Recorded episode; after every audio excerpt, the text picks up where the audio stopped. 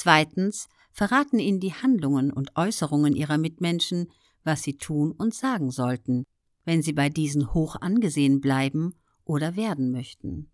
Selbst wenn sie in ihrem tiefsten Inneren anderer Meinung sind, halten sie sich in der Gesellschaft womöglich bedeckt oder stimmen in den vorherrschenden Tenor ein. Tun sie das, könnten sie feststellen, wie sie sich innerlich verändern und bald ähnlich handeln und sogar denken wie die anderen. Das Thema Konformität ist nicht an einer bestimmten Zeit oder einem Ort festzumachen. Und seine Erörterung hier ebenso wenig, wie ich hoffe.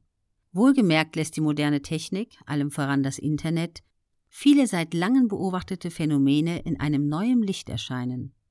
Angenommen, Sie leben in einem kleinen, abgeschiedenen Dorf mit einem hohen Grad an Homogenität. In diesem Fall dürfte sich Ihr Wissen weitgehend auf das in diesem Dorf Bekannte beschränken durchaus möglich, dass ihre Überzeugungen denen ihrer Nachbarn gleichen. Sie selbst mögen vollkommen rational sein.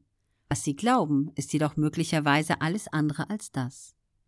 Wie der US-Verfassungsrichter Louis Brandeis feststellte, die Menschen hatten Angst vor Hexen und verbrannten Frauen. Sofern sie nicht durch ihre Vorstellungskraft und ihre Erfahrungen in eine andere Richtung gelenkt werden, werden sie handeln und denken wie ihre Nachbarn. Manche Menschen sind von Haus aus Rebellen. Sie können den Wissensstand der Gesellschaft erweitern. Ihnen erscheint Widerspruch ansprechender als Konformität. Sie wollen anders sein. Doch unsere Welt ist begrenzt und damit auch unser Horizont. Entsprechend eingeschränkt sind unsere Erfahrungen und Vorstellungen. Nehmen wir an, dass Sie, wo immer Sie leben, viel Zeit online verbringen. In gewisser Hinsicht steht Ihnen also die ganze Welt offen. Wenn Sie Weltreligionen googeln, erfahren Sie in kürzester Zeit eine ganze Menge.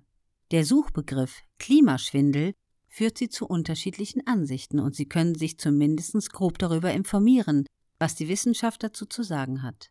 Suchen Sie nach Gesundheitsrisiken durch gentechnisch veränderte Lebensmittel, stoßen Sie auf ganz verschiedene Studien und diverse Berichte, von denen manche viel Sachkenntnis voraussetzen.